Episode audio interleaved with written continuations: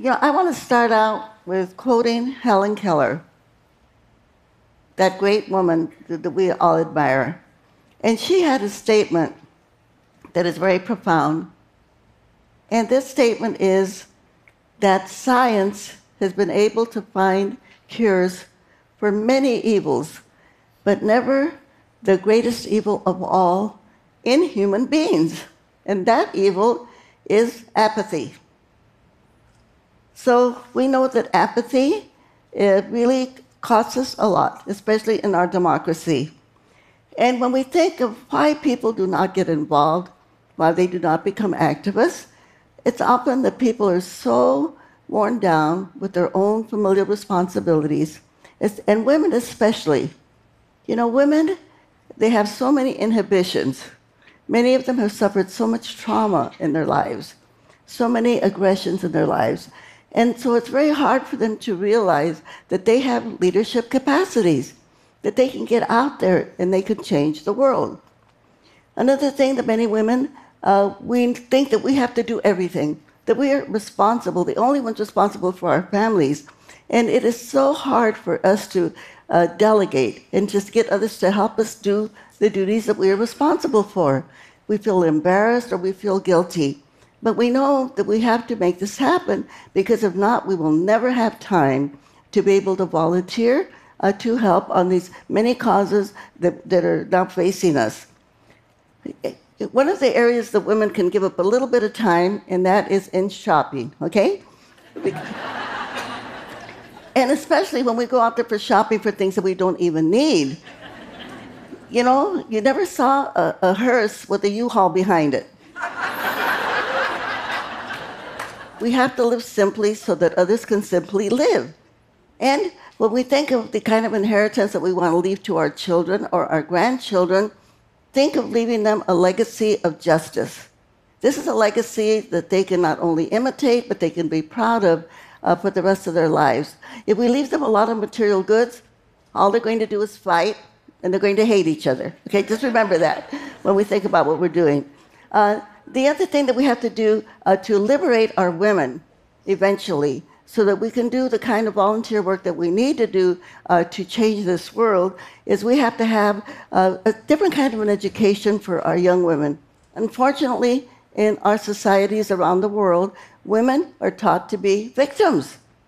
Women are not taught that they are going to have to defend themselves, that they're going to have to support themselves, and they have to protect themselves. Because, you know, when we actually look at the animal kingdom and we see who are the most ferocious, the male or the female, we know it's the female, right? So something uh, went wrong with us at the top of that animal kingdom as women, okay?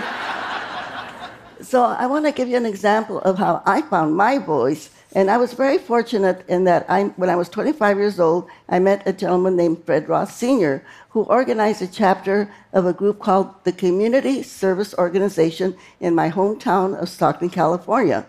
This was a grassroots organization, and I was recruited to be a volunteer. So one day, while we're in the, sitting in the office, a farm worker comes in, and he's paralyzed. He can hardly walk, he has a crutch, and he needs help.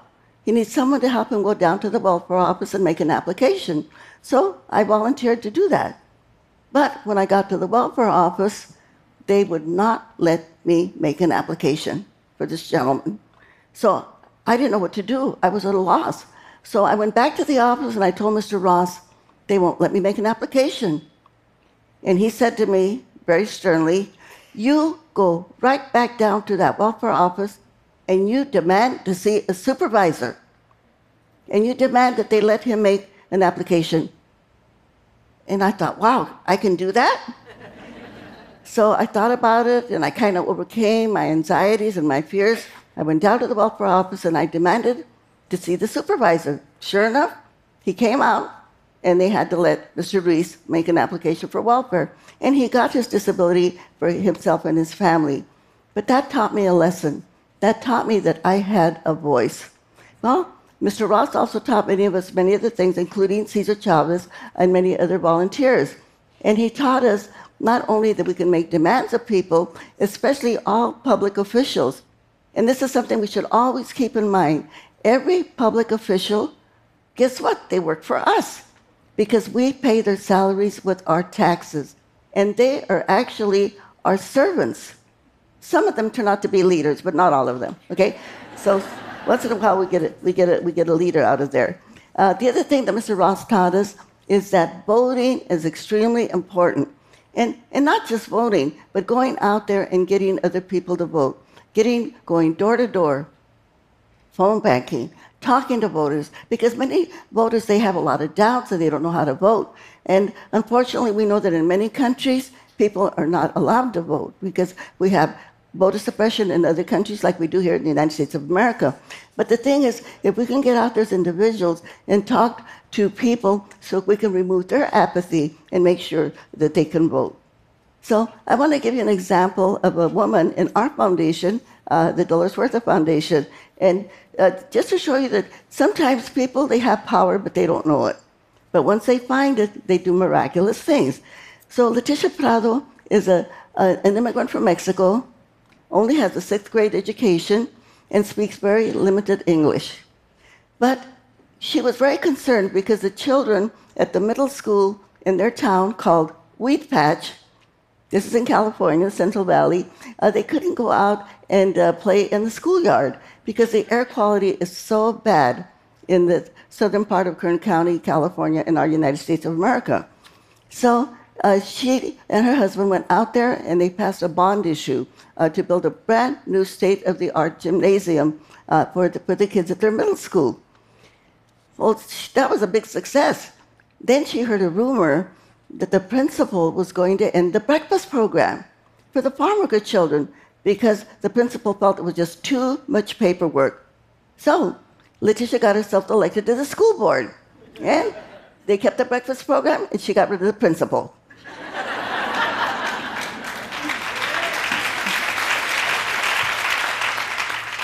so there were other rumors about some corruption in the local water district. So Leticia got herself elected to the water district. Then she looked into all of the finances of the water district and found there was $250,000 missing from their bank account. So Leticia called in the grand jury, and several arrests have been made. And this is just an example of a woman, you know, who had never went to high school, never went to college, but she found her power. And in addition, she has recruited other people in the community to also run for public office. And guess what? They've all gotten themselves elected. So I think that uh, uh, Leticia, she really uh, embodies something that Coretta Scott King said. And I want to share this with you. Coretta Scott King said, We will never have peace in the world until women take power.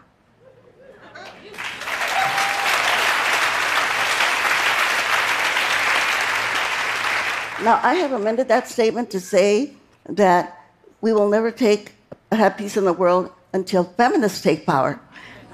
Because you know, we know there is a difference, right? Not only that, but if we want to define what is a feminist, a person who stands up for reproductive rights, for immigrants' rights, for the environment, for LGBT rights, and also for labor unions and working people.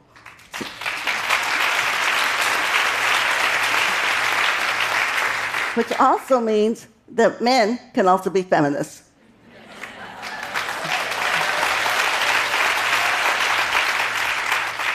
so when we think of feminization, we should also think of how can we feminize the policies uh, not only of our major countries, the wealthy countries like the United States, but all over the world, our domestic and foreign policies. And one of the things that we can do to stop wars and to have peace is to make sure that the wealthiest countries in the world also help the developing countries. Now, we did this in the past. After World War II, when Japan and Germany were devastated after the war, American, United States of America, gave many tax dollars to those two countries so that they could rebuild their economies, economies and rebuild their corporations. And we can do that again. Uh, and if we can think about how we can help these other countries, and I want to give an example of issues that we are facing in the United States of America, for instance. Uh, we know that right now we have a lot of refugees uh, from Central America that are at the border of the United States. Why do people leave their homes? They're beautiful homes that we go to as tourists because they don't have opportunities there. And then we think, hmm, bananas. How many jillions of bananas do we consume in the United States every single day and throughout the world?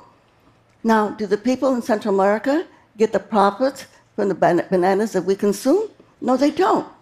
The profits go to U.S. United corporations from the United States of America, and we think that this is wrong. Now, if the people in Central America were able to get some of that money that we pay for bananas, then they wouldn't have to leave their homes. They wouldn't have to come as asylum seekers uh, to the borders of the United States of America. And then maybe many children would not have to be separated from their parents. Now, we know that there are countries in the world that actually have free education and have free health care for all of the people in their country. And that country is Cuba. Cuba has health care for every one of their citizens, and they have a free college education for every one of their citizens. There are 11 million citizens. Now, we think if a poor country like Cuba uh, can have uh, these kind of resources, and we know that they're a poor country, then why can't some of the other wealthier countries, like the United States of America, do the same? I think that we can make that happen. But we know it's not going to happen until we, uh, the people of the, of the United States of America, and people throughout the world start making sure that they get public officials elected to their governments that really care about their constituents, they care about people, that will commit to make sure that the resources they, that they have are going to be used for their citizens and not to be used for war. So, how do we make this happen? We have to get rid of the apathy. We have to get more people involved. We know that we cannot have a democracy we, in the United States, we're going to have democracies throughout the world unless people participate. So it is imperative that all of us get out there and we say, get rid of the apathy, get off of the sidewalk, come and join the March for Peace and Justice. Let's make Coretta Scott's vision a reality to have peace in the world. We recently had midterm elections here in the United States of America. And what did we see? We saw that so many more women, young people, people of color, LGBT folks were all elected to public office. And we know this happened. Why? Because so many women were on the march.